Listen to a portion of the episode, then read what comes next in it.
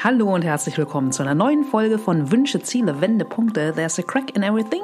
Ich bin Lena und hier gibt's Interviews mit Menschen, die für mich Herz, Hirn und Haltung haben.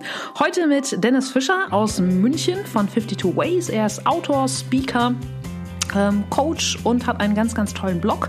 Er hat in den letzten Jahren über 500 Business-Ratgeber gelesen, ja, 52 Ways, jede Woche ein Buch und fasst sie auf seinem Blog zusammen und bringt dazu auch noch sinnigerweise ein Buch heraus.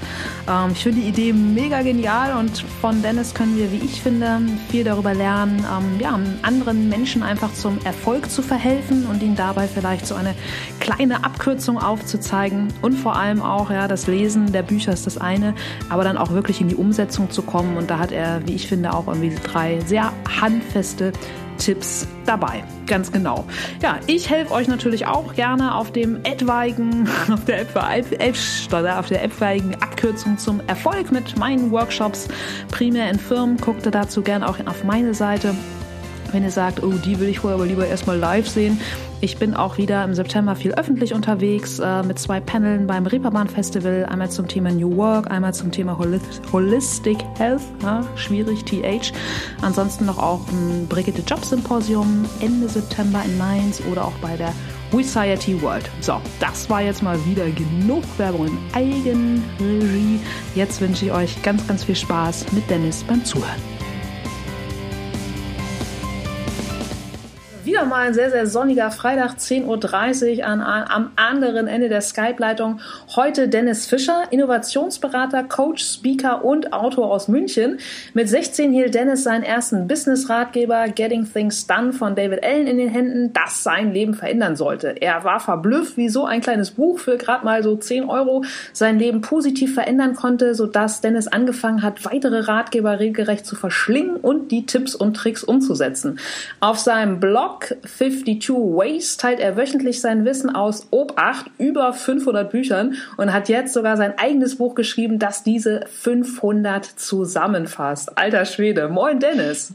Hallo Lena, vielen Dank für die Einladung. Ja, äh, sehr, sehr gerne. Ähm, klassische Frage, ja, ich fange jetzt nicht an mit oh, Nord-Süd-Gefälle, wie ist denn das Wetter in München, sondern äh, was mich total interessiert, äh, was hast du heute schon gelesen und wie viele Seiten? Tatsächlich habe ich heute Morgen noch nichts gelesen, ähm, war aber interessanterweise mit einem Autor joggen, der mir gleich sein Buch in die Hand gedrückt hat, äh, so dass ich da jetzt wieder äh, Nachschub habe. Und ansonsten, äh, was lese ich gerade diese Woche, ist tatsächlich das Weg, äh, das Buch Der Weg zum Top Speaker von Felix Plötz, mhm. ähm, wo es eben darum geht, ja, wie kommt man in den Speakermarkt rein, was braucht man dafür, ähm, wie läuft dann so ein Auftritt ab und so weiter, wie bereitet man sich vor? Also auch logischerweise ein Ratgeber, aber ganz interessant geschrieben. Ja, cool. Ja, und wenn du sagst, dein Joggingpartner hat dir ein Buch in die Hand gedrückt, da hast du dir ja einfach auch mal den äh, perfekten Job ausgesucht, denn vermutlich wirst du ja auch ja, von allen Seiten äh, im wahrsten Sinne des Wortes beballert mit hier diesmal, oder? Und schreib drüber. Ja, definitiv, genau. Also am Anfang habe ich die Bücher tatsächlich noch selbst gekauft. Mhm. Ähm, mittlerweile Genau, kriege ich sie von den Verlagen entweder proaktiv zugeschickt, schreibe die Verlage an, ob sie mir die Bücher zuschicken können, oder kriege halt auch wirklich von Autoren äh, direkte Anfragen. Ähm, und die meisten nehme ich auch an und lese das Buch gerne. Ich stelle nicht alle daraus auf meinem Blog vor, weil ich ja. versuche schon die, die besten rauszufiltern. Mhm. Ähm, aber genau, ich schaue zumindest mal rein und das ist aber vielleicht auch schon so ein, eines meiner Learnings aus den letzten Jahren, äh, breche halt auch die Bücher teilweise ab. Also wenn ich merke, da komme ich nicht ja. weiter, das äh, catcht mich überhaupt nicht, mhm. dann breche ich das Buch einfach ab, schreibe dem Autor irgendwie noch eine nette Rückmeldung ja. ähm, und stelle es dann eben auch nicht vor, weil dafür ist einfach auch die Zeit dann doch zu schade. Absolut. Es ist genauso, ja, ich sage immer, wie wenn, wenn sich Leute so am Buffet den Teller voll packen, ja, oder sich so viel im Restaurant bestellen und dann nur um, um sich äh, dem Wirt nicht zu schenken, sich sozusagen den Magen zu verrenken. Ja absoluter Schwachsinn. Aber wir wollen natürlich jetzt auch bei dir einmal äh, zurückspringen an deinen Anfang. Und ich weiß nicht, welcher Jahrgang bist du? Äh, 86 bin ich. Oh, okay, cool. 86. Da gab es ja auch nur noch nicht das Berufsbild des, hey, ich will mal Blogger werden. Ähm, was war das früher bei dir? So, weiß ich nicht. ja wahrscheinlich in den, in den Anfang der 90er. Was wolltest du als Kind werden? Ja, genau. Das hat sich immer so ein bisschen gewandelt im Laufe der, der Jahre, aber ganz am Anfang erzählen mir zumindest meine Mutter und auch meine Oma hat mir das früher immer erzählt, dass ich wohl mal Koch werden wollte. Mhm. Das hat sich auch ziemlich durchgezogen, ähm, weil ich wohl schon als kleines Kind so eine Fisher Price, äh, war das ja glaube ich damals die Marke, so eine, so eine Küche hatte und da dann irgendwie in den Töpfen gerührt habe. Ähm, angeblich. Und äh, tatsächlich habe ich dann später im, im, nach dem Studium, wie alt war ich da, so 24, 25, am Ende des Studiums, ähm, mir gedacht, ja, wolltest du nicht schon immer Koch werden? Und ja. ähm, habe dann nochmal ein Praktikum gemacht, um eben rauszufinden, ob ich nicht doch nach dem BWL-Studium lieber Koch werden möchte. Mhm. Und äh, habe dann aber so nach sechs Wochen Praktikum gemerkt, dass äh, ja so Kochen privat super schön ist und Spaß macht mit Freundinnen und Freunden und so weiter. Mhm. Aber dass es als Berufsbild eben doch nichts für mich ist. Einfach äh, ja, brutal stressig, krasse Arbeitszeiten, hat mit Kochen an sich auch teilweise nicht mehr viel zu tun. Da werden mhm. einfach viele Fertigsoßen zusammengerührt und irgendwie ein Steak in die Pfanne gehauen. Ähm, aber genau, als ganz kleines Kind äh, war das tatsächlich mal Koch, so der, der Traumberuf. Okay. Und vielleicht mache ich irgendwann noch mal eine Ausbildung, mal schauen. ja, cool. Wobei an der Stelle fällt mir gerade ein, Verbindung Koch und ähm, Bücher lesen und darüber mhm. schreiben. Gibt es nicht auch sogar irgendwie so einen Blog, wo jemand immer aus populären Kochbüchern so ein Gericht dann wirklich nachkocht? Ich meine, hm. das das gibt's auch. Äh, hast du das mir jetzt einen Impuls gegeben? Recherchiere ich nachher mal. Genau. Ja, genau. Also was, was mir spontan einfällt, ist hier dieser Film Julie et Julia heißt der, glaube okay. ich, ähm, von dieser.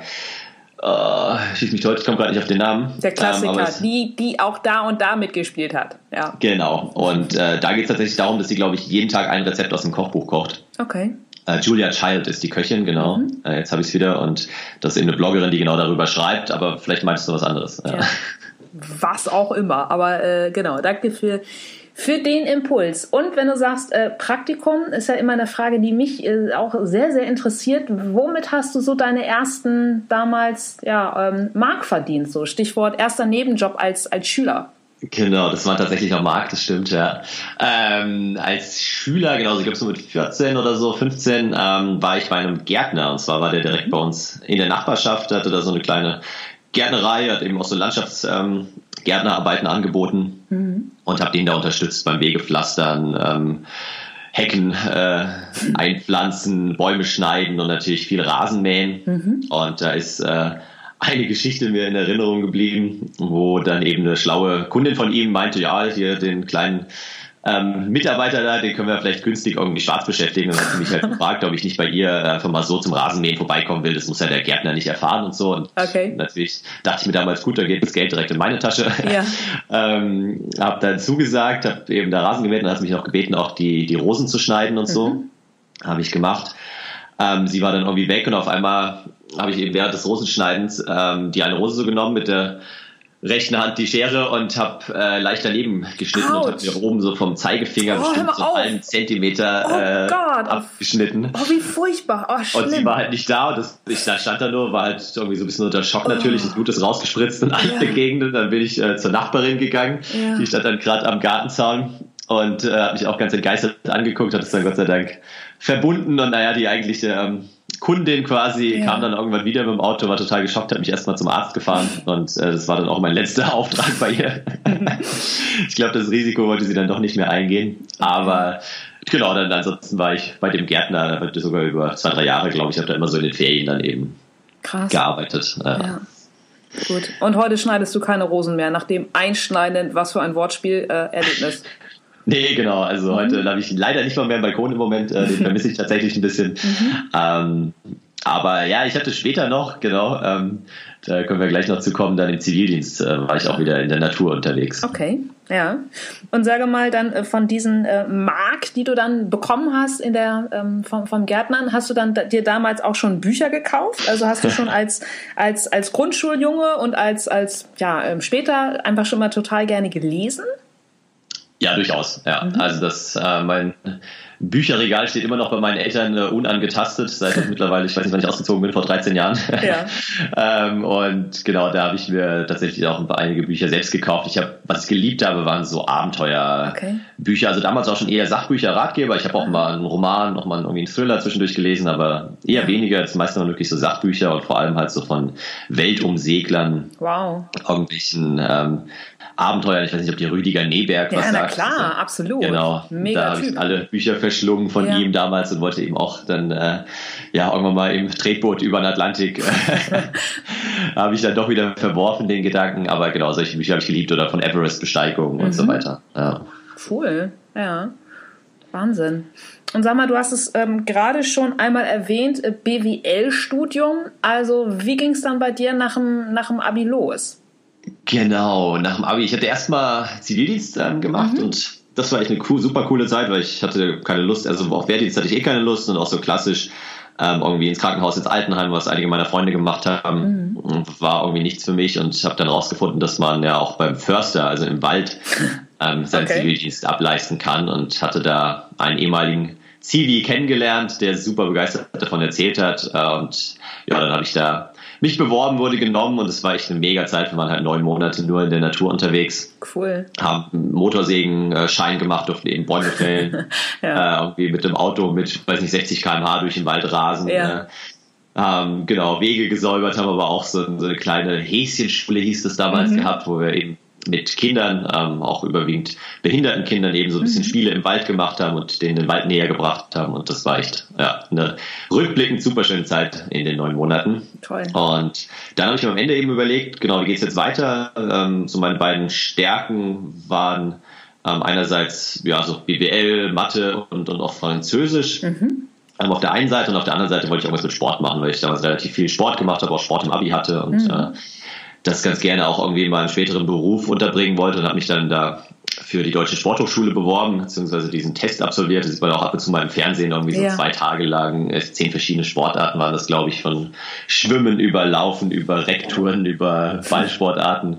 Ähm, und habe mich dann da ziemlich intensiv darauf vorbereitet. Das war mhm. auch echt ganz cool, habe den Test auch bestanden letztendlich. Ähm, mich dann aber doch gegen das Studium entschieden, weil ich dann in Reutlingen das ist die ESW Reutlingen, so eine ja, ganz, ganz renommierte eben äh, Uni oder Fachhochschule für BWL eine Zusage bekommen habe und da ist es halt so aufgebaut, dass man zwei Jahre in Deutschland ist und dann zwei Jahre im Ausland, in meinem Fall dann in Frankreich. Mhm. Und das war halt irgendwie, hat mich gereizt, gerade so diese zwei Jahre mal in Frankreich zu leben und zu studieren, äh, fand ich ziemlich spannend und habe es mhm. auch im Nachhinein eigentlich nicht bereut.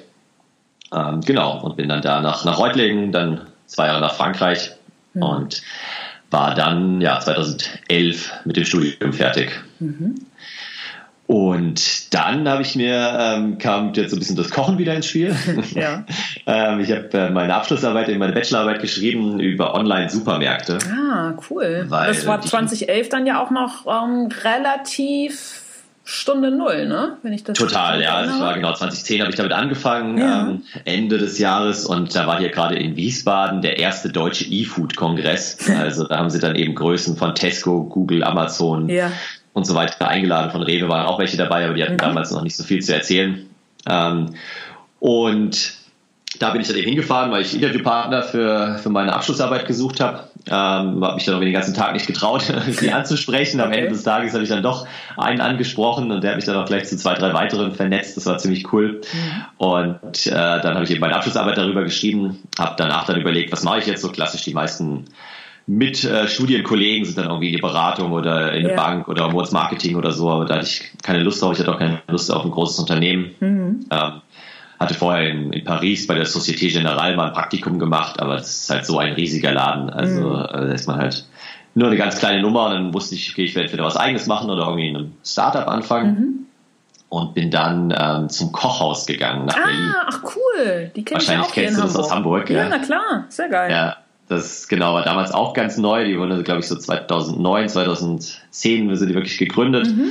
Ähm, ich war dann eben Ende 2011 nach dem Studium da Mhm. Und habe ähm, da lustigerweise das erste Kochhaus in Hamburg, das war in der langen Reihe damals, ähm, ah, ja. das mit eröffnet quasi, da haben wir am Anfang mitgeholfen. Und ähm, war dann ein paar Monate und bin dann äh, mehr oder weniger zu einem Wettbewerber, das hieß Schlemmertüte. Das kenne ich nicht. Ja. nichts. Ähm, aber HelloFresh kennst du wahrscheinlich. Ja, klar.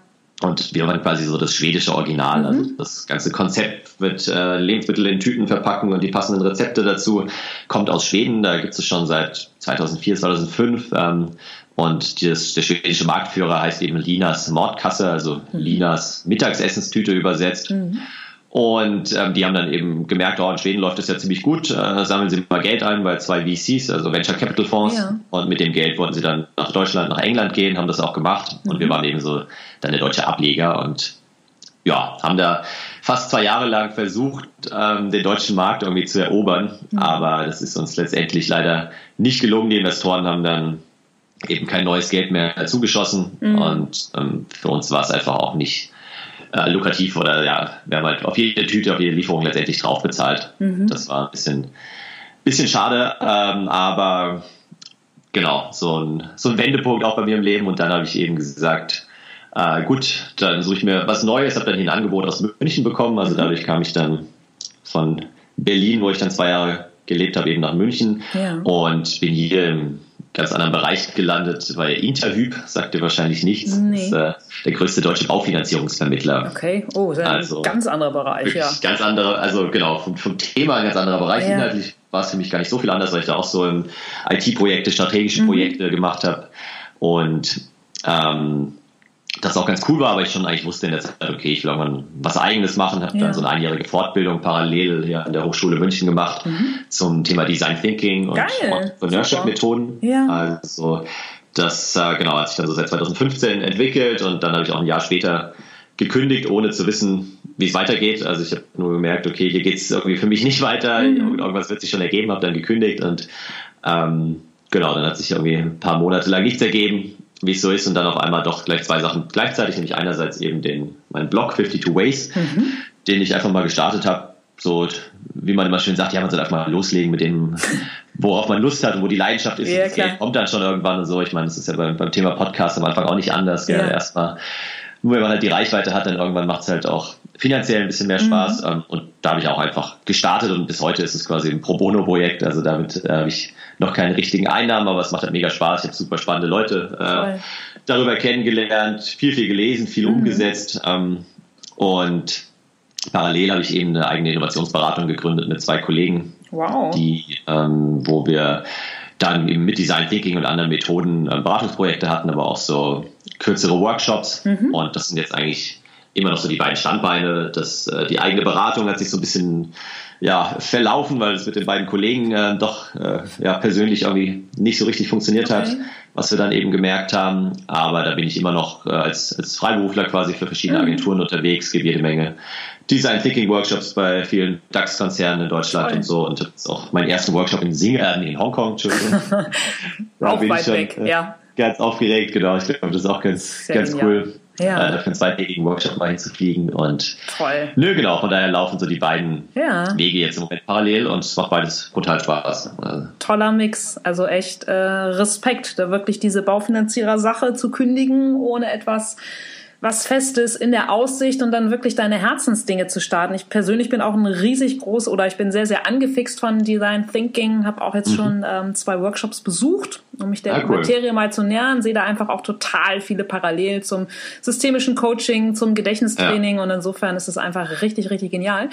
Dennis, ich habe es in der ähm, ähm, im Intro ja auch über dich vorgelesen Du hast mir erzählt, dass damals der Auslöser für dich ähm, von David Allen Getting Things Done war. Und das hast du ja schon mit, mit 16 gelesen. Mich interessiert jetzt aber so, wenn du sagst, okay, die eine Sache ähm, wolltest du nicht weitermachen, dann gründest du eben. Also wie, wie kam das jetzt wirklich zu sagen, ich, ich mache diesen Blog und ich mache den über, über Ratgeberliteratur? So. Mhm. Ähm, genau, das Buch habe ich mit 16 gelesen und tatsächlich dann äh, kann ich auch noch erinnern, also hast du es gelesen? Äh, das, äh, ja, ja. Getting Things Done oder auf Deutsch heißt ja, wie ich die Dinge geregelt mhm. kriege, so ein bisschen ein schwieriger Titel. Mhm. Ähm, und dann schreibt er ja, dass man eben für jeden Bereich seine eigene Liste sich machen sollte, für irgendwie ja. noch Telefonanrufe, die man zu erledigen hat, Geschenke, die man vielleicht irgendwie anderen Personen schenken will, Dinge, die man am Computer machen will, also so ein bisschen ortsbasiert, mhm. weil er halt sagt, dass das Gehirn nicht in der Lage ist, einen genau dann, wenn es nötig wäre, an die Dinge zu erinnern, an die man denken soll. Also ein ja. klassisches Beispiel ist irgendwie, ich putze mir morgen die Zähne, merke, ich habe keine Zahnpasta mehr und dann bin ich im Supermarkt und kaufe alles ein, nur halt keine Zahnpasta, mhm. weil da hat mich halt mein Gehirn in dem Moment nicht dran erinnert und hätte ich halt meine Supermarktliste gehabt und hätte da natürlich ja. Zahnpasta drauf geschrieben, klar. Und ähm, dann bin ich halt wirklich danach, kann ich noch erinnern, so monatelang mit so, mit so Schreibblöcken rumgerannt und hatte dann überall so ähm, im Bad, weil da kommen dann meist die besten Ideen so ja, auf der genau. oder auf der Toilette oder ja. halt auch neben dem Bett oder auch äh, in meiner Hosentasche immer so ein Schreibblock dabei und habe alles aufgeschrieben, was mhm. mit reinig auf dem Baum war. Und fand das wirklich ganz, ganz beeindruckend, wie auf einmal halt der Kopf wieder freier wurde. Also mhm. er sagt ja auch irgendwie so, your brain is for having ideas and not for holding them. Ja. Also eben der Kopf ist dazu da, neue Ideen zu generieren und nicht ja. sich ständig irgendwie mit den alten zu beschäftigen und sich daran zu erinnern. Und das ähm, ja, fand ich echt beeindruckend und habe dann eben immer, wenn ich irgendeine Frage ans Leben hatte und ich äh, ja, stelle irgendwie viele Fragen, mhm. habe ich mir dann ein passendes Buch dazu gekauft oder auch mal zwei oder drei zu dem Thema, habe die gelesen und habe eben geguckt, was davon ist interessant, was, was setzt sich um und äh, genau, von daher immer schon sehr viel gelesen und irgendwann kam halt dann, das war so eben vor vier, fünf Jahren, kamen dann immer mehr Freunde auf mich zu und meinten, ja, was kannst du uns denn da für ein Buch empfehlen zu dem Thema und was kannst mhm. du mir hier empfehlen und was steht da eigentlich drin und lohnt sich das wirklich und ist es wichtig? Und äh, parallel habe ich angefangen, die für mich selbst schon mal zusammenzufassen. Mhm. Mal irgendwie so als Mindmap, mal in Word, mal irgendwie ähm, mit kurzen Stichpunkten. Mhm. Und da dachte ich mir, okay, wenn ich das jetzt eh schon irgendwie für mich zusammenfasse, dann kann ich es auch einfach mal online stellen und cool. gucken, wen es interessiert. Und habe dann eben ein paar Freunde und meine Kontakte angeschrieben und mhm. tatsächlich war da ziemlich positives Feedback. Sie haben es dann weiterempfohlen und so ist es dann ja, Schritt für Schritt gewachsen und ich habe irgendwie nicht mehr aufgehört zu lesen. ja, wobei 52, ja, also wirklich zu sagen, jede Woche lese ich ein Buch, das ist ja einfach auch echt, ähm, ja, eine stramme Aufgabe, oder? Definitiv, ja. Also wenn ich gut bin, dann kann ich, schaffe ich es mal so ein bisschen vorzuarbeiten. Manchmal irgendwie hatte ich schon drei, vier Wochen Puffer quasi. Mhm. Im Moment ist es wirklich so, ich lese das Buch und fasse es dann irgendwie samstags zusammen, ähm, okay. ähm, weil ich da gerade durch mein eigenes Buch, was ich geschrieben habe und so irgendwie ein bisschen hinterherhinke. Ähm, fairerweise manche höre ich auch als Hörbücher. Mhm. Ähm, das schreibe ich dann auch immer rein in, in den Blogartikel, wenn ich jetzt sage, ich kann nicht sagen, wie das schriftliche Buch, das Hörbuch war cool oder das Hörbuch mhm. war ganz nett, aber die Person, die es vorgelesen hat, war schrecklich. ähm, und genau, also das ist so die, die Mischung, aber ansonsten ist es tatsächlich ja, schon eine, eine, ordentliche Summe, wobei ich auch da wieder dazu sagen muss, um es so ein bisschen zu relativieren, es sind natürlich immer so 200 Seitenbücher, mal 250, mhm. mal irgendwie 150, also ja, aber trotzdem. Stephen King, aber trotzdem, klar, es ist, ja. äh, braucht schon eine gewisse Lesegeschwindigkeit, klar. die ich mir halt angeeignet habe und natürlich auch so die, die Disziplin und, und die Routine, um da täglich dran zu bleiben. Ja. ja. Ja. und wahrscheinlich auch so ein bisschen querlesen, ne? um einfach auch so, ein, ja, so einen genau. Scannerblick zu haben und dann ja auch schon ähm, so geübt äh, überblicken und einblicken zu können, so was steht da jetzt eigentlich drin und ist das jetzt wieder Geschwafel und erstmal wieder Einleitung, Einleitung, Einleitung und wo ist jetzt eigentlich letztlich das sogenannte Nugget, ne? um mal so eine blöde genau. äh, Anglizisme äh, reinzuschmeißen. Ja. ja. Also diese ganz vor allem die englischen mhm. Business-Ratgeber bestehen meistens aus vier Teilen. Der erste Teil ist so, oh, ich erzähle dir jetzt erstmal, wie geil ich bin und wie dein Leben verändern wird. Ja. Ähm, der zweite Teil ist dann ein bisschen Inhalt. Der dritte ja. Teil ist dann Storytelling, was durchaus mhm. wichtig ist, wo sie halt dann nochmal den Inhalt in Geschichten verpacken, um es so ein bisschen plastischer darzustellen. Und der vierte Teil ist dann wieder, okay, jetzt sind wir am Ende des Buches und jetzt erzähle ich dir nochmal, wie dieses Buch dein Leben verändern wird und wie das Leben vieler anderer verändert hat und so. Ja. Und genau, also da kann man den ersten und den vierten Teil meistens so ein bisschen scannen und wenn dann der Autor anfängt, mir irgendwie zum 30. Mal das Pareto-Prinzip zu erklären, ja gehe ich ja. da auch ein bisschen schneller drüber. Ja, vielen. Dank. Also sprichst du mir aus dem Herzen. Ich lese ja auch äh, von klein auf oder vielmehr seit, seit Teenager-Zeiten einfach auch sehr, sehr viel in der Richtung und denke manchmal auch nur so, alter Schwede. Und jetzt einfach nochmal eine Umschreibung von dem ganzen Gesumse, äh, ja. womit du eigentlich auf, auf äh, Seite 2 startest und dich mehr oder weniger abfeierst, ne? um es jetzt wirklich mal sehr sehr plakativ ja, runterzudampfen. Nimmst du da auch viel Unterschiede wahr in der amerikanischen äh, Motivationsliteratur und ähm, Gegenstücken? Ähm, also meinst du Vergleich so ein bisschen ja, genau. amerikanisch-deutsch mhm. und so, ja. Ähm, ja, durchaus. Ja, also die Amerikaner sind da echt noch viel, äh, ja, feiern sich halt noch mehr selbst, sind da viel selbstbewusster vielleicht auch und ja. haben da überhaupt keine Scheu, irgendwelche Blätter vor den Mund zu nehmen, mhm. äh, wem sie da alles wie toll geholfen haben. Ist einerseits teilweise ein bisschen viel, ja, noch ein bisschen viel Bullshit-Bingo dann dabei. Ja. Andererseits muss man natürlich sagen, so ein Buch pusht einen dann auch nochmal mehr, als ja. wenn man dann halt so ein bisschen typisch deutsch äh, die Fakten und alles ähm, mhm ja, bis ins kleinste Detail dann irgendwie genau beschrieben äh, liest. Von daher, ja, und generell sind natürlich da die, die Amerikaner immer noch marktführend. Ähm, mm. Also einfach auch, glaub, allein durch die englische Sprache, glaube ich, eine viel größere Reichweite haben. Mhm. Ähm, aber auch noch viel eher wissen, wie sie die Bücher irgendwie schreiben müssen, damit die Leser es auch wirklich gut finden. Ja, klar. Ja, und du bist dann ja einfach auch den äh, logischen, konsequenten Schritt gegangen, dass du aus deinen Erkenntnissen von über 500 Büchern ein eigenes Buch schreibst. Genau, weil ich genau, was du auch gerade bestätigt hast, ähm, irgendwann festgestellt habe, okay, es sind doch immer wieder die gleichen Studien, immer wieder die gleichen Geschichten, sogar teilweise die gleichen Fabeln und mhm. so weiter. Äh, und was sind denn eigentlich so die, die wichtigsten Learnings jetzt aus den ganzen Büchern? Was sind die Themen, die immer wieder vorkommen? Und damit meine Kinder, noch habe ich keine, aber mhm. hoffentlich irgendwann, damit mhm. die mal nicht äh, irgendwie 500 Ratgeber lesen müssen. Und ja. auch meine, meine Blogleser nicht irgendwie 500 Bücher lesen müssen, sondern erstmal mein Buch lesen und dann schon mal einen sehr, sehr guten Überblick haben. Ja. Äh, und dann natürlich in 52 Kapiteln ähm, ist es nicht komplett vollumfassend, aber ich glaube, man mhm. Pareto-mäßig auch wieder hat man schon mal einen ziemlich guten Einblick in die einzelnen Bereiche, worauf es wirklich ankommt. Und dann habe ich ja hinten auch eine lange Literaturempfehlung auch in dem Buch wieder drin, wo man dann gegebenenfalls sich nochmal ein, zwei Bücher rauspickt, aber halt ganz ja. gezielt dann zu einem Thema liest. Cool. Äh, ja, Dennis, verzeih die Frage, aber die ist natürlich jetzt naheliegend. Ja, äh, natürlich Ach. sind wir alle neugierig und wollen wissen, was sind deine Learnings. Hm, nichtsdestotrotz werden natürlich alle dein Buch kaufen ohne Ende. aber wenn du jetzt wirklich mal so sagst, okay, das sind so zwei, drei Punkte, ach, die sind für mich so zentral. Mhm. Ja, also genau, es ist auch so ein bisschen, ähm, es ist das Buch aufgebaut. Ich kann mal ganz kurz durch mhm. die, die sind quasi in sechs Themengebiete eingeteilt okay. und ähm, das sind auch so für mich die sechs Themengebiete, die für mich halt super zentral sind, aus denen auch irgendwie mein Leben so besteht. Und mhm. der erste Punkt, und das ist glaube ich auch der wichtigste nach allem, was ich so gelesen und auch bei mir selbst gelernt habe, ist so das Thema Ziele und Visionen. Ja. Also gibt ja auch diesen Spruch von Seneca immer irgendwie, wenn du nicht weißt, wohin du mhm. segeln willst oder in welchen Hafen du segeln willst, ist kein Wind der richtige. Mhm. Und ich finde, das trifft schon immer ganz gut, weil die, alles, alle anderen Themen, die, die bauen dann darauf auf. Ja, mein ja. Selbstmanagement, irgendwie Geld zur Seite legen, meine Finanzen optimieren. Mhm.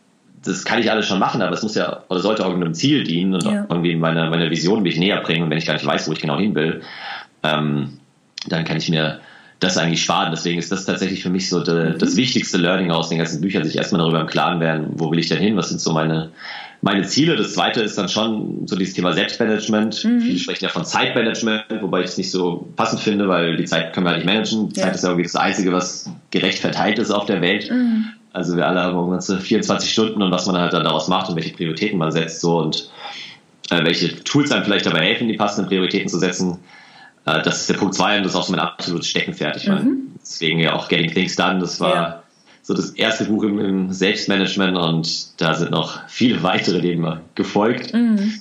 Ähm, der dritte Block ist schon so Finanzen, ja, okay. das ist schon ein Thema, was mich auch beschäftigt, ähm, weil wir halt einfach alle irgendwie täglich mit Geld umgehen und mhm. gerne mehr Geld hätten und Geld zum Leben brauchen, aber trotzdem redet keiner richtig drüber mhm. und man kriegt es ja doch nirgendwo erklärt. Also ist auch im Rückblick, finde ich schon erschreckend eigentlich, was wir in der Schule lernen und auch als ich damals Französisch irgendwie gelernt habe, konnte, wusste ich dann, was Teilchenbeschleuniger auf Französisch heißt. Äh, Studium nach Frankreich und wusste ja, ohne Witz gleich, was, was, Messer ja. und Gabel heißt. Also, ja, krass. Gut, war vielleicht auch mein Fehler, aber äh, ich mhm. bestelle jetzt keinen Teilchenbeschleuniger im Restaurant. Mhm. Also das ist so ein gleich geht bei, bei Chemie und anderen Themen weiter und Finanzen, was halt wirklich essentiell ist irgendwie, mhm. um später auch ein erfolgreiches oder glückliches Leben zu führen, äh, brauchen wir eine gewisse Menge an Geld zumindest. Klar. Meiner Meinung nach, da lernt man halt nichts dazu. Mhm. Ähm, das sind so die ersten drei und genau, das nächste ist dann so Körper und Mindset, was ja, ja auch in vielen, vielen Ratgebern immer wieder auftaucht, also Glaubenssätze. Mhm. Ich habe jetzt selbst auch eine anderthalbjährige Coaching-Ausbildung eben Super. gerade absolviert und da ging es ja auch überwiegend eben um solche Themen, Werte. Glaubenssätze und so weiter. Ja. Ähm, dann natürlich Beziehung, Netzwerk, mhm. ja, also sowohl ganz persönlich halt im, im engeren Umfeld, Familie, Freunde, mhm. Partner, Partnerin, aber dann auch natürlich berufliche Kontakte, weil das, glaube ich, wirklich essentiell ist, um auch beruflich weiterzukommen. Dann braucht man sich nichts vorzumachen. Letztendlich funktioniert es halt doch alles wieder über Beziehungen, über Netzwerk, mhm. über Weiterempfehlungen. Mhm. Ähm, da kann man noch so gut sein irgendwie auf dem Papier und die besten Abschlüsse haben, wenn man halt nicht das, das passende Netzwerk hat, dann wird es einfach extrem schwer und ja also kann ich auch völlig nachvollziehen, damals auch im Startup, als wir neue Mitarbeiter rekrutiert haben und so, natürlich habe ich dann ähm, da eher neue Mitarbeiter bevorzugt, die ich vielleicht von einem Freund empfohlen bekommen habe mhm, oder die vielleicht klar. auf der gleichen Hochschule waren, weil man einfach schon eine gemeinsame Ebene und Beziehung hat und so. Ja. Und das letzte Thema ist so ein bisschen äh, hier an Marie Kondo angelegt, Ordnung und Struktur. Mhm. Ähm, weil, also zumindest für mich ist es auch ein wichtiger Punkt halt, ich bin eher so ein bisschen, nicht Minimalist ist übertrieben, ähm, aber schon so ein bisschen ein lässendes Gedanke äh, ist mir wichtig und ja. ja. mich nur mit den Dingen umgeben, die mich wirklich auch irgendwie glücklich machen und ja. mir Freude bereiten. Und das, glaube ich, ist, sind so diese sechs Themenbereiche. Cool. Ja, ja wirklich absolut äh, ganzheitlich, total alles abgedeckt, ne? Ja, genau. Ja. Aber sage mal, ähm, meine ich jetzt nicht, nicht ketzerisch. Also ich bin ja hm. auch oder arbeite auch als systemischer Coach. Ja? Wir sind beide sozusagen in einem sehr, sehr inflationären äh, Bereich unterwegs, der natürlich jetzt auch Stichwort, ich sage immer, Persönlichkeitsentwicklung ist zum Glück mittlerweile Mainstream oder zumindest in den Blasen, denen wir uns in, ähm, bewegen. Und ich ja. bin, bin immer ein Freund, ich sage immer so, hey, mehr Erfolg und Balance ohne Selbstoptimierungswahn und ohne Chaka-Attitüde. Ja? Ja, ja, ja. Und mit diesem Selbstoptimierungswahn Selbstoptimierungswahn. Ich bin auch immer ein Freund von, von Vereinfachen und hohe Ziele äh, stecken und, äh, und Disziplin. Glaube aber persönlich immer, dass ähm, ja die zielführendsten Dinge so die ganz ähm, vermeintlich floskelhaften Tipps sind. Ne? Also Stichwort, mhm. dein, dein Leben ist eben die Summe aus den Routinen. Und wenn jemand jetzt, um mal ein Beispiel zu greifen, sagt, oh, ich will abnehmen, ich krieg das nicht hin, ähm, dann meine Güte, dann nimm jedes Mal äh, die Treppen statt des Aufzuges, lass jedes Mal ähm, äh, den, den Zuckerlöffel im Kaffee weg ähm, ne? den, und den, den ja. Schokoriegeln ist den Apfel. Also vermeintlich banal, aber letztlich macht's die Summe. Hm, worauf ich hinaus will, fernab vom Selbstoptimierungswahn, was hältst du so von, von Lesen, einfach des Lesens willen? Mhm. Weil es, mhm. also es macht ja auch, finde ich, einfach total Spaß, einfach nur zu lesen, ohne jetzt, ja, weiß ich nicht. Das Total. Also genau, erstmal, äh, du hast ja, ja. hast ja gerade auch so ein bisschen deinen Artikel zusammengefasst, den du auf der Kapital veröffentlicht hast, gell? Ja, habe ich, äh, ja genau. Habe ich mir auch angeschaut. Äh, super, super spannender Artikel, kann ich echt danke. auch deinen Hörern empfehlen. Ähm, danke, danke. Und also ja, darauf Bezug zu nehmen, das ist halt auch bei mir so ein bisschen das Thema, weil es nach außen hin immer so aussieht oder so klingt, als wäre ich jetzt irgendwie komplett durchoptimiert, ja, und hätte mhm. irgendwie jede fünf Minuten meines Tages durchgetaktet, mhm. weil ich halt irgendwie die freie Zeit, die ich halt habe, jetzt nicht mit Netflix-Serien verbringe, wobei ich zugeben ja. letzte Woche habe ich gerade hier Casa de Papel, dieses Haus des Geldes, ähm, okay. habe ich halt irgendwie zwei Tage durchgeschaut, die ganze zweite Staffel, weil ja. ich äh, mir blöderweise hier zu Hause meine Zeit selbst einteilen kann, wenn ich mal von zu Hause aus arbeite und Segen und Fluch, ja äh, zwei Tage Serie angesagt, aber ähm, genau, so, so krass ist es nicht. Und mhm. ähm, für mich ist es tatsächlich auch manchmal, es gibt auch mal Zeiten, wo ich irgendwie zwei Wochen gar nichts lese okay. und äh, dann halt wieder sage, jetzt habe ich total Lust und dann lese ich mal äh, zwei, drei Bücher irgendwie am Stück. Mhm. Und ähm, von daher, nee, also definitiv sollte Lesen Genuss sein und ich kann auch niemandem wirklich empfehlen, 500 äh, Business-Ratgeber zu lesen. Ja. abgesehen davon, naja, dass sie also natürlich dann erstmal mein Buch lesen, ja, aber klar. davon abgesehen ist es, glaube ich, viel, viel wichtiger, sich halt vorher zu informieren, was will ich denn lesen ähm, und ob das jetzt Roman, Thriller oder Sachbuch ist oder was auch immer, ist das Gleiche. Man sollte sich halt vorher wirklich mal schlau machen mhm. ähm, und vielleicht mal ein YouTube-Video zu dem Buch anschauen oder mal eine Summary eben lesen auf meinem Blog oder bei Blinkist oder Get ja. Abstract oder wo auch immer oder mit ja. Freunden besprechen. Ähm, und weil viele unterschätzen das halt, wenn man dann erstmal das Buch da liegen hat, mhm. dann lesen sie halt teilweise zwei, drei Monate an so einem Buch, weil ja. dann wird es wieder zur Seite gelegt, dann hat man wieder ja. vergessen, wo man stehen geblieben genau. ist, dann liest man das Kapitel nochmal und ähm, das kostet aber viel mehr Zeit, als wenn ich mir vorher einfach mal eine Stunde oder so nehme und mich mhm. mal intensiv mit dem Buch beschäftige. Ähm, und wenn ich dann merke, okay, es ist halt nichts für mich, fair enough, dann habe ich halt nur eine Stunde investiert und nicht gleich zwei Monate mhm. und kann mir dann das nächste Buch nehmen. Total. Und nee, dann sollte es definitiv auch äh, eine gute Mischung sein, glaube ich, aus, mhm. aus Genuss und irgendwie ja, sich, sich selbst auch mal dann überwinden und dazu zwingen und vielleicht auch manchmal mal 10, 20 Seiten weiterzulesen, auch wenn es gerade irgendwie ein bisschen schleppend ist, weil vielleicht wird es ja hinten wieder besser. Genau. Und wenn man merkt, es also, wird eben nicht besser, dann, wie du eingangs gesagt hast, so, ey, dann genau. einfach Waste of Lifetime äh, einfach sein lassen, ne?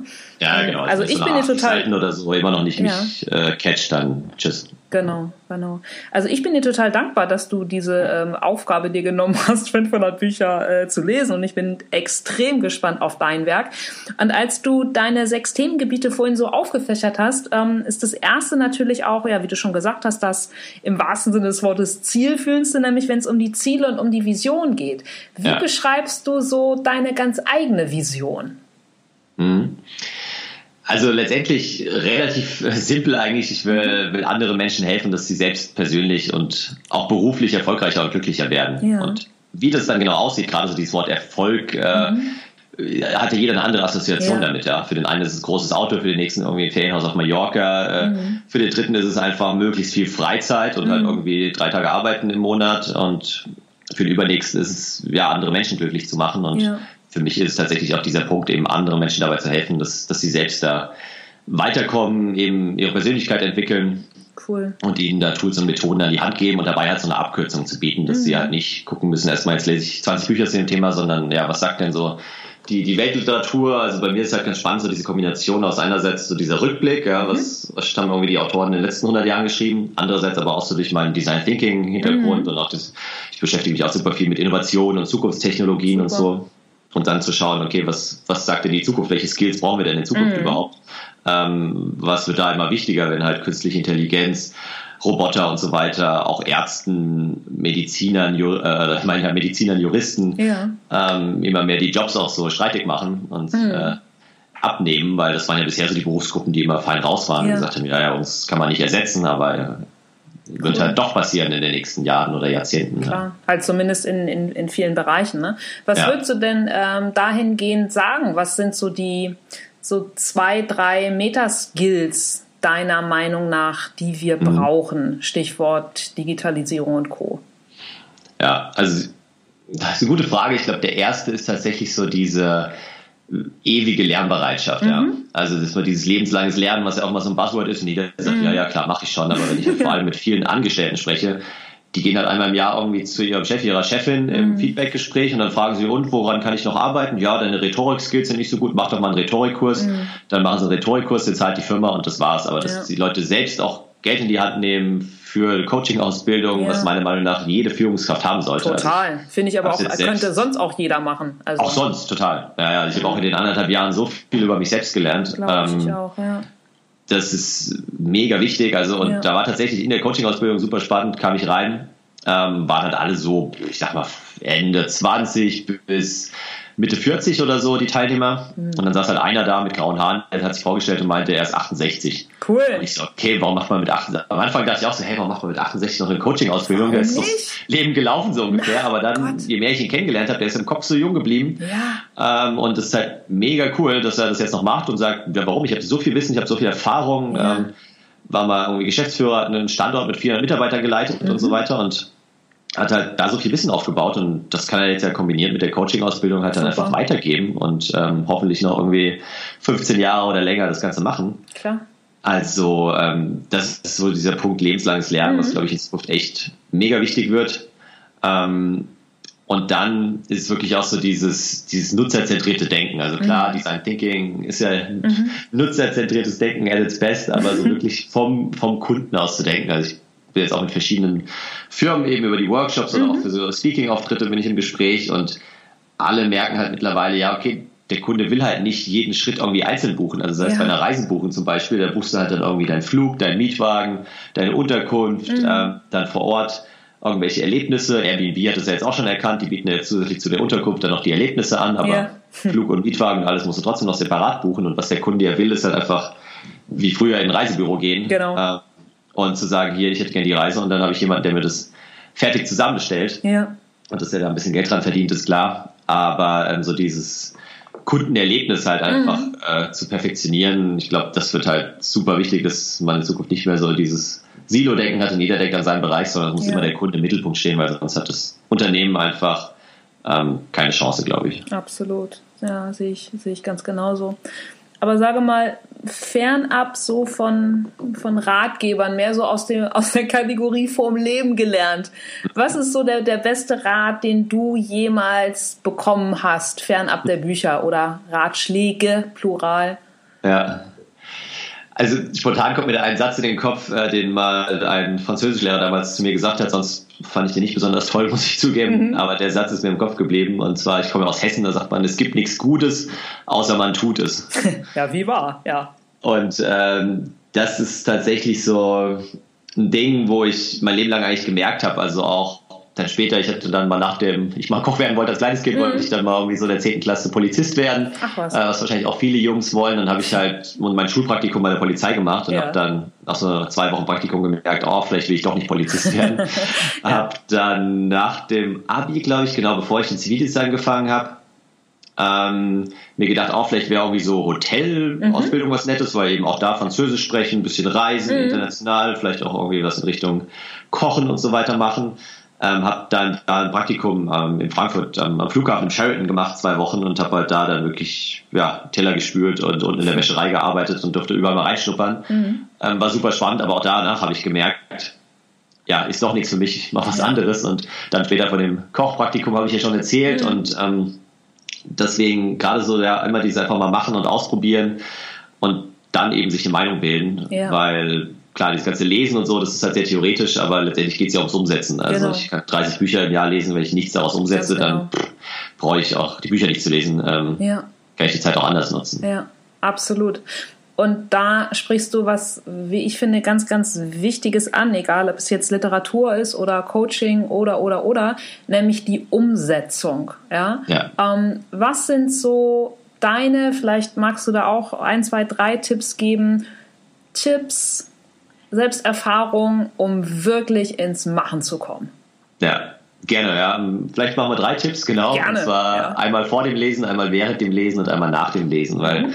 für mich beginnt das Ganze, habe ich auch vorhin schon ein bisschen angesprochen, Mhm. wirklich vor dem Lesen. Also, dass man sich da erstmal im Klaren wird, okay, welches Buch will ich lesen, Mhm. sich da auf ein Buch einigt und nicht schon irgendwie wieder so einen Bücherstapel mit zehn Büchern dann liegen hat, wo man nur darauf wartet, das nächste zu lesen. Und viele Ja. von meinen Lesern die beschreiben dann auch immer, ja, sie kommen das ganze Jahr nicht dazu und jetzt haben sie einen Sommerurlaub, drei Wochen, Ja. liegen da irgendwie am Pool und dann lesen sie halt vier Bücher in den drei Wochen, aber logisch, wenn ich vier Bücher direkt am Stück lese, dann habe ich schon wieder vergessen, was im ersten drin stand, wenn ich beim vierten angekommen bin. Deswegen so diese Auswahl der Bücher und dann auch wirklich sich vorzubereiten. Ich meine, es ist ja jetzt kein Harry Potter äh, Roman, wo man irgendwie jetzt nicht vorher nicht wissen will, ob Dumbledore dann stirbt irgendwann, sondern äh, es Ja. ist halt ein Sachbuch, ein Ratgeber und oftmals Ja. lese ich dann auch schon das letzte Kapitel ganz am Anfang oder Okay. blätter mal äh, durchs Buch durch, schaue mir wirklich auch ein YouTube-Video mal zum Buch an und so. Also diese Vorbereitung ist Ja. für mich schon mal ein wichtiger Teil, um dann auch die Essenz so rauszuziehen aus den Büchern. Der zweite ist während des Lesens, dass man da halt nicht einfach nur konsumiert, ähm, sondern sich am besten so eine Liste neben dran legt und schon mal sagt, okay, was, was sind jetzt die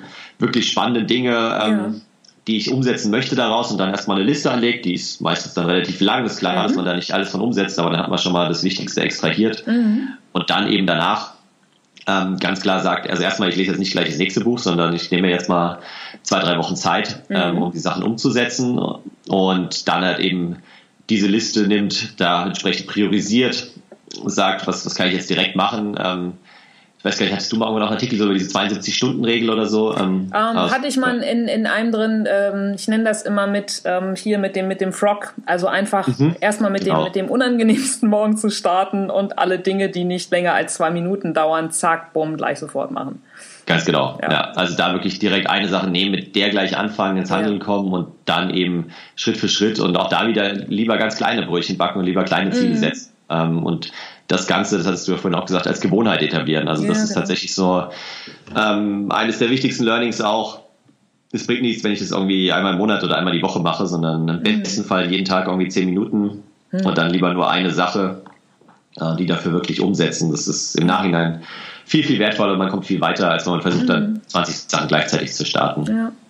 Ja, super gut. Das ist auch wirklich äh, ja anhand dann deiner deiner Erfahrung mit den Büchern so runterzubrechen mit vor, während äh, und nach. Also finde ich finde ich total gut und können wir uns alle bestimmt auch beim nächsten Ratgeber, den wir alle lesen, ähm, zu Herzen nehmen.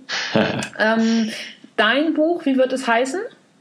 Mein Buch wird heißen ähm, 52 Wege zum Erfolg, die Cool. besten Ideen aus 500 Business-Ratgebern. Wow, ja, der der Name ist Programm. Und Genau, ja, wenn 52 du, Ways bleibt bestehen. Ja. genau. Wenn du einen äh, Titel für, ja, für dein Leben vergeben würdest, so, Hm. wie, wie könnte der lauten? Hm, wie könnte der lauten? Also dein Podcast ist ja nach einem Lied benannt oder nach einer Liedzeile. Absolut. Äh, Bevor ich deinen Podcast ehrlicherweise gehört habe, kannte ich das Lied auch gar nicht Okay. von Leonard Cohen, aber es ist ziemlich cool. Und ich glaube, ich würde es auch nach einem Lied benennen. Ähm, und zwar Freiheit von Westernhagen wahrscheinlich. Ja. Weil ich das damals wirklich so als Kind super oft gehört habe und es mir jetzt auch gerade in den letzten Jahren immer wieder so bewusst geworden ist, was sind eigentlich halt so meine Werte, was ist mir wichtig und ja, deswegen hatte ich auch damals einfach gekündigt, ohne zu wissen, Ja. wie es dann weitergeht, weil ich halt gemerkt habe, okay, ich muss irgendwie frei meine Zeit einteilen können, frei entscheiden können, gehe ich heute Morgen hier in München irgendwie an See, in die Berge oder arbeite ich? In 90 Prozent der Fällen oder noch häufiger ist es dann halt doch die Arbeit äh, in meinem Fall, aber trotzdem könnte ich halt, wenn ich wollte und ähm, ja, genieße einfach wirklich so diese Freiheit, auch mal jetzt unter der Woche wirklich an den See zu fahren und dafür halt am Wochenende, wenn schlechtes Wetter ist, zu arbeiten und Ja. ähm, da wirklich frei zu sein. Also deswegen glaube ich, wäre Freiheit der Titel. Cool, ja, ganz, äh, ganz schön runtergedampft. Ähm, du hast es gerade schon gesagt, an See zu fahren. Was sind sonst noch so Dinge, mit denen du dich entspannst? Vielleicht nach einer, nach einem stressigen, was heißt, also auch wenn Spaß macht, gibt ja auch mal stressige Workshops oder Ja. so. Definitiv, die gibt's. wie köchelst du? Ähm, nee, genau, also wirklich die Natur so, also See, hier die Isar, ähm, gerade auch die Berge, Ja. da einfach eine Runde wandern zu gehen, auch gerne ab und zu alleine, um einfach mal so ein bisschen Kopf frei zu kriegen und ähm, abzuschalten. Ich habe jetzt hier, äh, vor ein paar Monaten mit Trailrunning angefangen, also das sind die Bekloppten, die quasi den Berg hochjoggen und ähm, Wow, dann ja. oben drauf joggen und äh, also bin ich noch ganz am Anfang, aber das macht tatsächlich auch mal Spaß, wenn man einfach ein bisschen weiterkommt und dann halt oben, wenn man auf so einem Grat entlang joggen kann, irgendwie so ganz entspannt, das ist Ja. halt ein mega Gefühl. Ähm, also die Natur und dann halt schon meine Freundin und Mhm. ähm, ja, Freunde so. Das Toll. ist Schöner Mix. Ja. der Mix, genau. Und wenn du jetzt einen extra Tag hättest in der Woche, ja, es wäre egal, Geld, Talente, was auch immer, gibt es so etwas, wo du sagst, so, boah, das möchte ich unbedingt noch machen, lernen, ausprobieren, erfinden, tun? Ich glaube tatsächlich, äh, ich würde noch mal dieses Kochthema vom Anfang aufgreifen. ja. okay. Also ähm, jetzt nicht so eine klassische Kochausbildung, wo man dann irgendwie tagelang äh, Zwiebeln schneidet und äh, wochenlang irgendwie Fisch filetiert und so, aber wirklich so quasi so, so eine Art private, äh, so wie es einen privaten Skilehrer gibt, so einen privaten Kochlehrer, ähm, Cool. der mich irgendwie die Hand nimmt. Also ich mache auch regelmäßig so Kochkurse oder nehme also nehme halt teil und ähm, entdecke da immer wieder neue Gerichte und neue Küchen und neue Länder. War auch irgendwie schon in Asien, Thailand mal einen Kochkurs gemacht und in Vietnam und so. Und das ist auch Wow. mega spannend gewesen. Ja. Ähm, von daher würde ich, glaube ich, tatsächlich genau mich dem Thema so ein bisschen widmen. Kann sein, dass es dann nach einem halben Jahr auch wieder langweilig wird. Ähm, Aber dann weißt du es halt, ne? Ja. Dann weiß ich es nicht. Dann habe ich es dann wieder ausprobiert und gemacht, genau. Okay. Ja. Und du bist ja ein Hörer meines Podcastes und weißt demnach, wir bewegen uns sozusagen auf der äh, Zielgeraden zum Ende äh, zu, wobei ich dir noch sehr, sehr lange zuhören könnte und äh, noch viel mehr Erkenntnisse aus, aus, ähm, ja, aus, aus deinem Wissensschatz ähm, ziehen wollen würde. Ich kaufe mir dann natürlich das Buch. Du hast gerade schon gesagt, äh, Trailrunning. Ähm, wann hast du unabhängig davon so mal zuletzt was ganz Neues gemacht? Unabhängig vom Trailrunning Ja. ähm, ist eine gute Frage. Äh, ich glaube tatsächlich, also es ist wieder beim Laufen, ja, Mhm. aber anzufangen mit meinen äh, Lesern und äh, anderen Podcast-Hörern oder anderen Personen joggen zu gehen, weil Mhm. ich immer, also, du kennst wahrscheinlich auch diese klassischen Netzwerktreffen und ähm, also ich erstmal deine Dinner-Idee finde ich super cool mit Ach, eurem cool. Dank. Ähm, Mhm, danke. Das habe ich mir angeschaut, also das finde ich cool, aber es gibt ja auch viele so Netzwerktreffen, wo halt dann abends so irgendwie so steif zusammenstehst Ja, und irgendwie noch ein Bier trinkst und noch ein Bier und eigentlich denkst du, oh, ich könnte schon längst irgendwie im Bett liegen oder was, was anderes machen. Ähm, ja. Und Lunchdates, da ist der Tag immer so zerrissen. Und dann dachte ich mir, okay, man kann doch mal einfach morgens ähm, sich irgendwie treffen, so ein bisschen zusammen joggen gehen, netzwerken, austauschen und habe da letztes Jahr im Sommer mal hier in München so eine Laufgruppe ins Leben gerufen. Ähm, das genau war dann irgendwie, dadurch, dass ich halt viel gereist bin, hat sich das wieder so ein bisschen verlaufen, aber das habe ich beibehalten, indem ich halt jetzt immer mit einzelnen Personen, teilweise Lesern, teilweise anderen Autoren, die ich Ja. einfach, also heute Morgen zum Beispiel, wie gesagt, den Autor habe ich einfach mal frech angeschrieben, meinte, ja, ich habe gesehen, er, er joggt auch gerne, ähm, würde mich mal mit ihm austauschen und wann er Zeit hat. Und dann Genial. hat er auch total nett zurückgeschrieben und ähm, das ist tatsächlich was, was ich neu ausprobiert habe und sehr empfehlen kann, einfach Cool. ja, mal gemeinsam Richtig gute gehen, Idee. Ja. gleich wie auf einer anderen Wellenlänge dann ist. ne? Genau, ist wie so Wandercoaching, ne? Gibt's Ganz ja. genau. Ja, voll gut. Ja. Ja, und ähm, Dennis, du hast schon den, den Titel deines Ratgebers über, wenn es einen gäbe, ja über dein Leben mit, ähm, mit Freiheit genannt. Du hast unfassbar viel gelesen, hast sehr, sehr viel erlebt, erfahren. Was würdest du heute in der Rückschau, ja, deinem, deinem Ich in der, im, im Teenageralter raten? Mein Ich im Teenageralter. Also vor allem einfach mal die Dinge zu machen und nicht aufzuschieben, weil ich, äh, gerade wenn man jung ist, denkt man immer, ja, ich habe ja noch ewig Zeit und damals ein 30-Jähriger war für mich irgendwie schon kurz vor der Rente so. ja. mittlerweile bin ich 33, was jetzt auch noch nicht uralt ist, aber man merkt einfach schon, äh, Ja. wie, wie schnell die Zeit vergeht. Und jetzt hatten wir letztes auch leider einen, einen Todesfall im engeren Familienkreis, jemand, der viel zu früh, viel zu jung gestorben ist und so. Und deswegen merke ich einfach, wie schnell halt auch das, das Leben oder vorbei sein kann und ähm, wie wichtig es ist, einfach die Dinge zu machen. Und ich glaube, das wäre so der Rat, einfach nichts aufzuschieben, auch mehr Dinge noch auszuprobieren vielleicht und ähm, ja, einfach mal zu machen. Okay, ja, cool. Aber dann passt es ja auch total, weil du mit 16 Getting Things Done gelesen hast, ja. Äh, Genau. Und äh, heute in der Rückschau ist es dann eben auch genau der, der Appell, nämlich aufzu ähm, nicht aufzuschieben und äh, ins, ins Machen zu kommen. Ja. Total, äh, total schön und wertvoll. Also vielen, vielen Dank dafür, Dennis. Und äh, natürlich packe ich den Link zu 52 Ways in die Show Notes und alles dazu, welche Kanäle man dich erreichen kann, dass wir uns dann auch alle dein, äh, dein Buch besorgen können. Ähm, Gerne. Gibt es denn sonst noch etwas, was Zuhörer für dich tun können? Für mich tun können, ich Ja. glaube, nö, außer das Buch kaufen und gerne auch eine Amazon-Rezension hinterlassen, und zwar eine ehrliche Unbedingt. gerne. Ähm, ansonsten gerne mich kontaktieren und äh, ja, zum Joggen treffen. Also ich lebe in München, aber ich bin auch, wie gesagt, durch die Workshops sehr viel in Berlin, Hamburg, Ja. Düsseldorf, Frankfurt, in anderen Städten unterwegs. Von daher, ähm, ich gehe überall gerne joggen und ja, mal so irgendwie auf eine Runde um die Alster am Morgen äh, finde ich immer ganz cool, wenn man sich da einfach austauschen kann. Von daher gerne auch da den Kontakt aufnehmen. Ja, klasse. Cool. Dann äh, sage ich an dieser Stelle ja nochmals ganz, ganz vielen Dank für deine Zeit, für deine Offenheit, für deinen tollen Input und äh, ja, ich kann einfach nur sagen, danke, dass du dir die Mühe gemacht hast, 500 Ratgeber äh, zu lesen. Das schaffe ich jetzt gerade mal nicht und ich freue mich einfach total auf dein Werk. Ja, danke dir für die Einladung. Äh, mach weiter mit dem tollen Podcast und Vielen Dank. genau. Bis Ja. bald. Liebe Grüße nach München. Ja, nach Hamburg auch. Ciao. Tschüss. So, das war das Gespräch mit Dennis Fischer. Den Link zum Blog 52ways.de findet ihr natürlich in den Show Notes, als auch seinen Affiliate-Link zu Amazon. Wer sagt, ach nö, ich kaufe ein Buch immer lieber im stationären Handel, kann das natürlich auch tun. Ab dem 11.09. ist das Buch erhältlich. Ich sage Dankeschön für eure Zeit, fürs Zuhören. Freue mich, wenn ihr noch kurz Zeit und Lust habt, auf iTunes mir eine Bewertung für meinen Podcast zu geben.